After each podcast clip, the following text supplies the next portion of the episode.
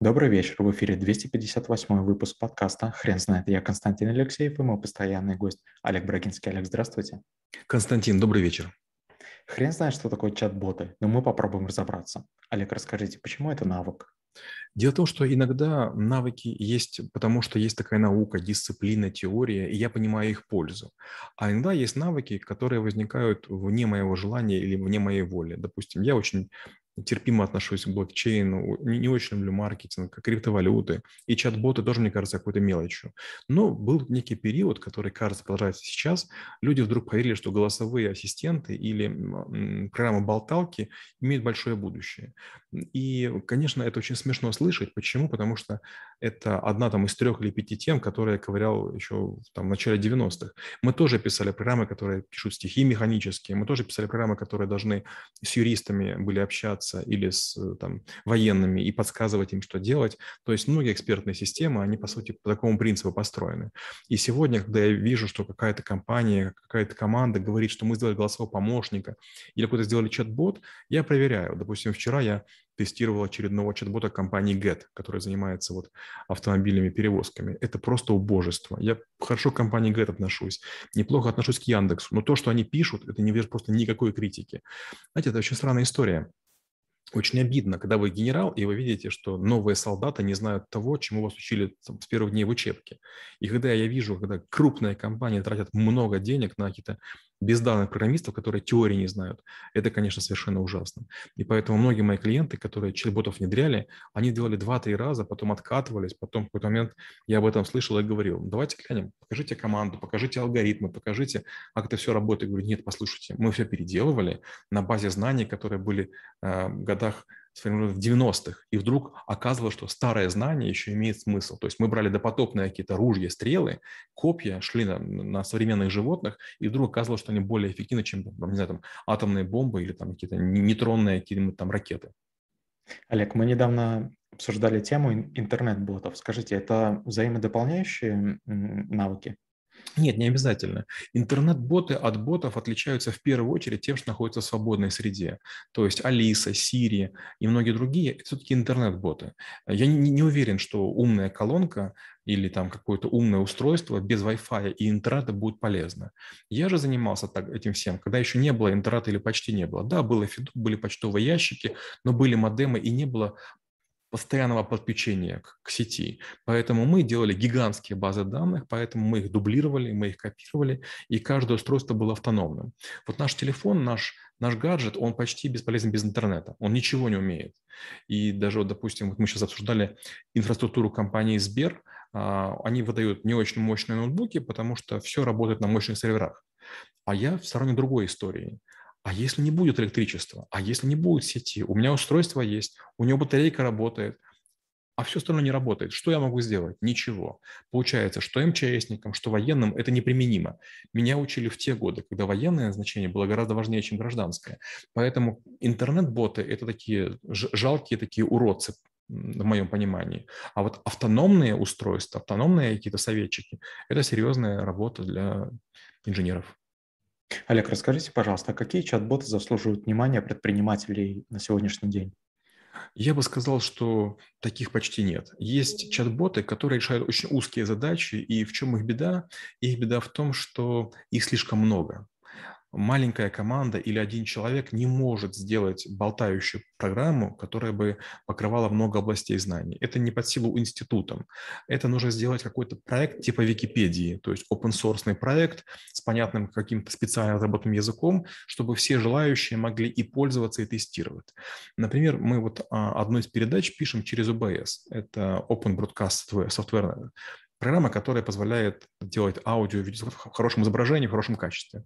И знаете, вот прямо видно, что пишут любители. То есть время от времени выходит обновление, чем-то не работает, отваливается. К сожалению, то есть требуется высочайшая дисциплина, требуется большой временной горизонт и требуются люди, которые бы очень долго занимались одним и тем же. Мы на днях с коллегой одним, он тоже маркетолог, вы его знаете, Макс, обсуждали пар, э, сайт госуслуг и он говорит, что раньше это было ужасно, лет 10 назад все отваливалось, там было кривое, я этого времени не застал. Но он говорит, за 10 лет команда научилась строить сайт, и с ним приятно работать. Вот то же самое с ботом. 10 лет, я считаю, это очень хороший срок, за который можно построить такого посредственного бота. Олег, расскажите, а какие задачи можно поручить чат-боту и не потерять в будущем? Ну вот, например, те задачи, которые мы пытались решить в свое время. Первое, мы пытались э, сделать э, бота, который бы толковал слова. Я русскоязычный человек, но нужно было на Украине учить украинский язык в общем-то, очень красивый язык, мне он очень нравился, гораздо проще, чем русский, в нем гораздо меньше ошибок. Есть такое классное правило, як пишется, так и чуется, как слышится, так и как бы пишется. То есть там нет удвоения буквы «н», «е», «и». Вы не, не, то есть в украинском языке точно будет меньше ошибок, он только проще, да, такой. Вот. И мы пытались сделать с э, моим одним учеником, студентом Димой Вереничем, пытались сделать систему. Ты ей говоришь или ты ей пишешь, допустим, скажи, перевести как будет самолет – а она переводит. Ну, получилось на троечку. Дима большой молодец, он сделал гигантский объем работы, мне не хватало знаний. Второе, чуть позже возникла идея, а можем ли мы переводить? С русского на английский получалось просто отвратительно. А, и, и был переводчик, как же он назывался, не помню. Раньше был переводчик Промпт. Да? Мы, мы сделали систему не лучше, чем Промпт, такую же уродскую. А вот наоборот, с английского на русский у нас получилось терпимо. Мы сделали неплохой перевод с английского на русский, сделали неплохой перевод с э, русского на украинский, украинский русский. Это мы освоили. И третья задача, которую мы решили, но на которой прямо умерли, это мы хотели сделать сравнение законодательства. Допустим, там сравнить законы немецкие и украинские, русские и белорусские. И вот тут, конечно, мы просто встряли. Вдруг оказалось, что нам, технарям, не хватает знаний лингвистики. Нам дали большое количество помощников, большое количество экспертов. Они с пальцами там, у, у головы говорили, как вы не понимаете там эти всякие вещи, мы такие сидели ошарашенные. Каждый язык имеет кучу особенностей, там есть одно, второе, третье. Падежей в русском языке 6, в украинском 7, ну, в общем, была катастрофа. Мы много, конечно, сделали, э, заготовок, но система не сложилась.